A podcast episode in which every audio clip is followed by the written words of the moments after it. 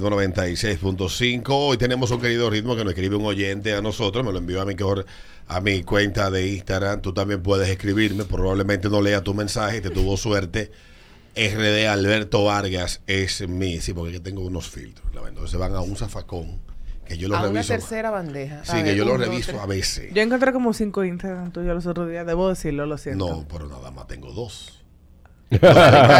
Son gente haciéndose pasar por mí. Cuenta falsa, ten cuidado. Los demás son gente haciéndose pasar por mí. Si usted se deja engañar, te piden problema dinero. suyo. ah, no, no, no, yo sé. Si te piden dinero, deposita. Pero mi único Instagram es RD Alberto Vargas. El otro yo lo tengo como un archivo de información y vaina. Okay. Y vainas personales. Bueno, pues este dice, hola Alberto, tenía mucho tiempo en querer escribir mi caso. Yo estuve 10 años casado con una casada con un narcisista. Oh. Término que entendí y conocí cuando comencé a ir a terapia y leí el libro Me he casado con un narciso. Manual de supervivencia para mujeres enamoradas.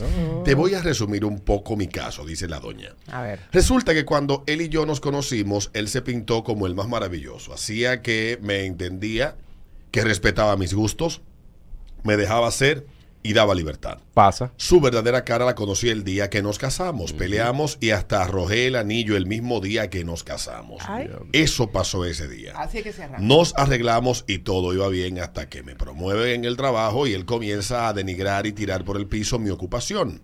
Cada éxito que tenía le restaba importancia. Teníamos pocas relaciones íntimas, me hacía sentir fea, gorda y muchas más cosas.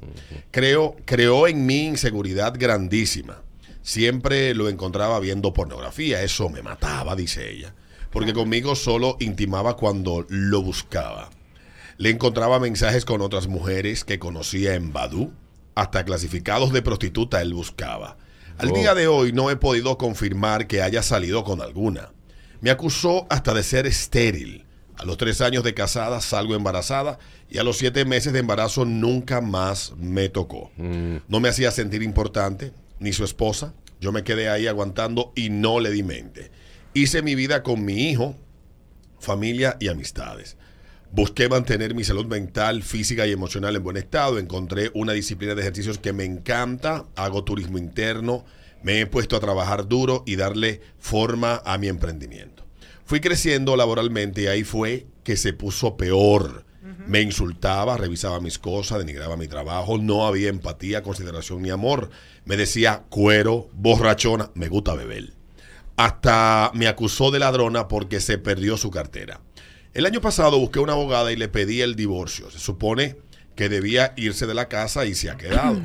Le habla cosas malas a mi hijo, me lo tiene estresado. Yo ya busqué un lugar para irme con mi hijo. Exacto. Revisa mi celular, la basura, mis gavetas, trata de entrar a mi cuenta de correo y hasta las cuentas de banco. Yo cuando salga de la casa iré a la fiscalía para someterlo, dice ella.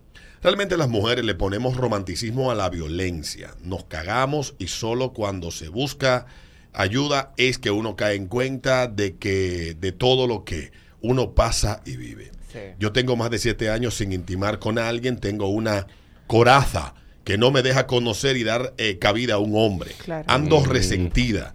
Desde que alguien se me acerca con alguna intención amorosa, lo bloqueo. Tengo mucho miedo de volver a caer con una persona así. Además, por todas las inseguridades que adquirí durante ese matrimonio, no me siento apta para intimar y eso me tiene bloqueada. Hay una persona que tenemos días, estamos hablando como amigos, sí me ha dicho cosas que me gustan, pero ya he saltado, ya, ya le he saltado con vainas para alejarlo. Él tiene paciencia, conoce poco de mi situación. Es la primera vez desde hace mucho que me siento así por alguien. Puedo decir que hasta me gusta. Yo estoy yendo a terapia y he avanzado mucho. Ya no me duele hablar de eso, pero tengo miedo de estar con alguien. ¿Qué me aconsejan? Postata. Soy una gran fan de ustedes, los adoro. Y dice ella que quiere beber conmigo. ¿Qué dice usted, eh, psicóloga? Que ella está predispuesta y que es una realidad que no te puedo decir más nada. Peter Estoy Vázquez. esperando que yo como psicóloga te diga algo. Lo ¿Eh? primero- tiene, Dale. tiene que entender que dentro de, de ese cuadro que ella presenta ahí, primero todos los hombres cuando nos acercamos a una mujer tenemos la misma muela. Te pintamos pajaritos en el aire hasta que conseguimos el meollo. Él lo demostró y el día de la boda tú, tú viste lo que, lo, que, lo que pasó. Pero por eso es que ella está predispuesta con otra persona. Sí, ese, ah, exactamente. Pero este, el próximo hombre que se va a acercar a ti va a tener historia eh, muy parecida hasta que tú le des el Orinoco.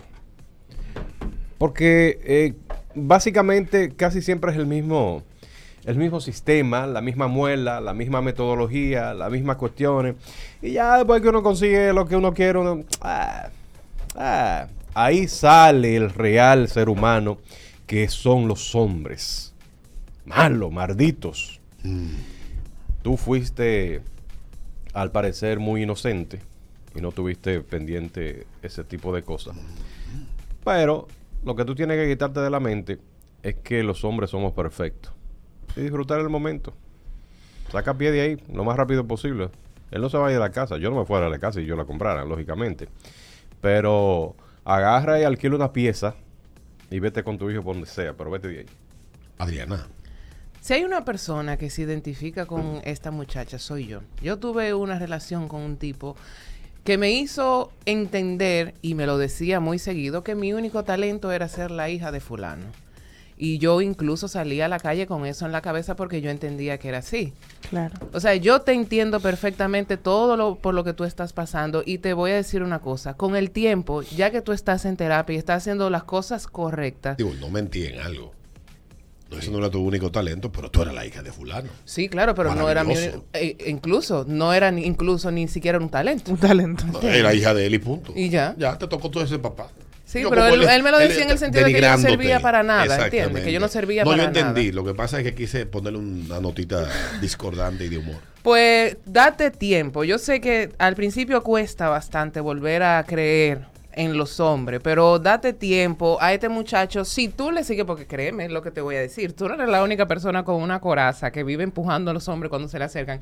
Cuando pasamos por experiencias así, todas tenemos esa coraza y si es el hombre para ti, él va a tener la paciencia de aguantarte una y otra vez que tú le digas, mi hermano, eche para allá o todo eso. Él le Lo va a decía gorda, mana, él le decía gorda. Que lo que te iba a decir también, que ella tiene miedo de repetir eh, un patrón. Claro que sí, es que no es fácil. Porque eh, No, al- pues- inconscientemente uno comienza a buscar un patrón. sí. Igual.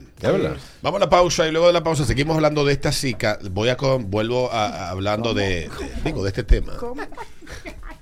No es no es de ti sino del tema de- de- del asunto de Ay, padre. También que iba. vinieron Qué esta gente hoy fina que pues, fueron a la iglesia No, es que ayer. yo Sí, para mí, iglesia. ¿Cómo se tú le estabas diciendo, yo entendí que tú le estabas diciendo así que al, al problema de ella. No, no, no, del Ah, tema en yo, general. yo dije, ay, Dios mío. Fuimos a la iglesia nosotros. Fueron a la iglesia arrepentidas, Gracias, Dios. arrepentidos. Búscate el, el salmo, la vaina de la Biblia que dice arrepentidos o no sé qué vaina en el reino de los cielos. Qué vaina. Búscate eso, ese ritmo de la mañana. En el ritmo de